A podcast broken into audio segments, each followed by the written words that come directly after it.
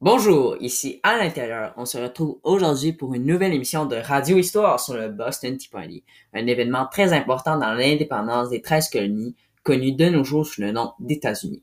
Nous recevrons trois invités au cours de l'émission, dont Jean-Régis, Jacques Cousy et Jean Jambon. Pour commencer, accueillons Jean-Régis, stagiaire du célèbre professeur Mario Lamontagne. Il est également fan d'histoire depuis qu'il est bouchou. Monsieur Jean-Régis, comment allez-vous? Très bien, merci.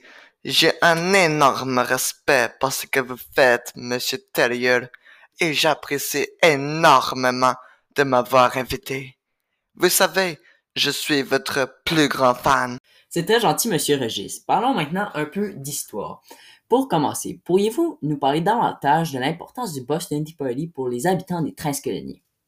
Avant toute chose, merci grandement de me recevoir sur votre plateau, monsieur Terrier.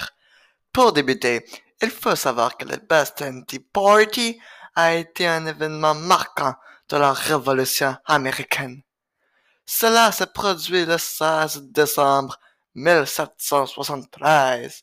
Plus précisément, 60 Bostoniens se sont silencieusement infiltrés dans trois navires britanniques afin de jeter 342 caisses de thé dans les eaux du port de Boston. Toutes ces actions ont causé une perte de 10 000 livres sterling, soit la monnaie officielle du Royaume-Uni. Merci beaucoup, Monsieur Jean-Régis. Pour la suite, veuillez accueillir Monsieur Jean Jambon, passionné d'histoire et prof d'histoire au cégep de Loretteville. Monsieur Jambon, le Boston Tea Party a été un événement très important qui a rejoint plusieurs personnes ensemble. Mais plus précisément, qui étaient les acteurs en cause principaux dans cet événement? Oi, oi, merci de me recevoir sur votre plateau. Je suis bien content d'être là. J'ai toujours bien aimé votre émission et c'est un honneur d'être là pour moi. En tant que prof d'histoire de cégep, j'ai toujours beaucoup aimé ça l'histoire, là. Donc, un plaisir de répondre à votre question. Donc, les hommes qui ont été impliqués dans le Boston Tea Party, ont majoritairement été les colons des 13 colonies qui ont participé. En effet, c'est les colons des 13 colonies qui ont lancé le thé par-dessus bord. Si vous préférez, l'ont garoché dans la mer. Les hommes les plus influents de ces événements-là, c'est les Fils de la Liberté. Si vous savez pas c'était qui, c'est un groupe de patriotes américains qui formaient une organisation secrète.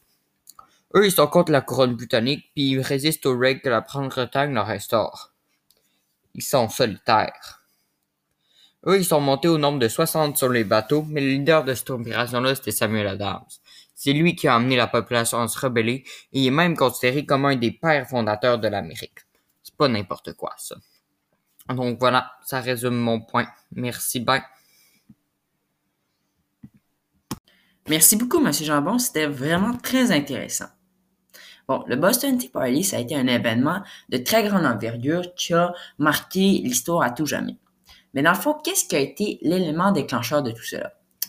Nous avons justement le professeur Jean Cousy avec nous pour nous expliquer un peu plus à ce niveau. C'est une très bonne question, Monsieur Terrier. Ce Boston Tea Party n'a pas été fait sur un coup de tête. Il est le résultat de plusieurs événements précédents. Il y avait plusieurs signes qui pointaient vers un événement de cette ampleur. Les treize colonies avaient été en mauvaise relation avec la Grande-Bretagne depuis très longtemps. Lors de la guerre de succession d'Autriche, par exemple, les colons des treize colonies ont réussi à capturer Louisbourg, une forteresse capitale pour le contrôle du fleuve, malgré des pertes humaines et matérielles importantes. À la fin de la guerre, par contre, la forteresse a été redonnée aux Français sans prendre la vie des Américains. Après la guerre de Sept Ans, la Grande-Bretagne est en très grande dette à cause de cette guerre. Alors, elle imposa de nombreuses taxes aux colonies, toujours selon sa vie. Les Américains ont donc, commencé à boycotter les produits fortement taxés venant de la Grande-Bretagne, notamment le thé. Mais un boycott ne semblait pas assez aux yeux des Américains qui se sont donc préparés pour le Boston Tea Party. Il y a aussi d'autres causes, telles que les petits territoires que les Anglais ne voulaient pas agrandir, mais le nommer tous serait trop long. Merci beaucoup, Monsieur Ouzy.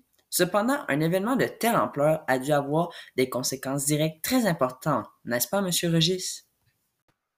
Oui, en effet, Les conséquences immédiates de Boston Tea Party ont été très négatives pour le trace colonie.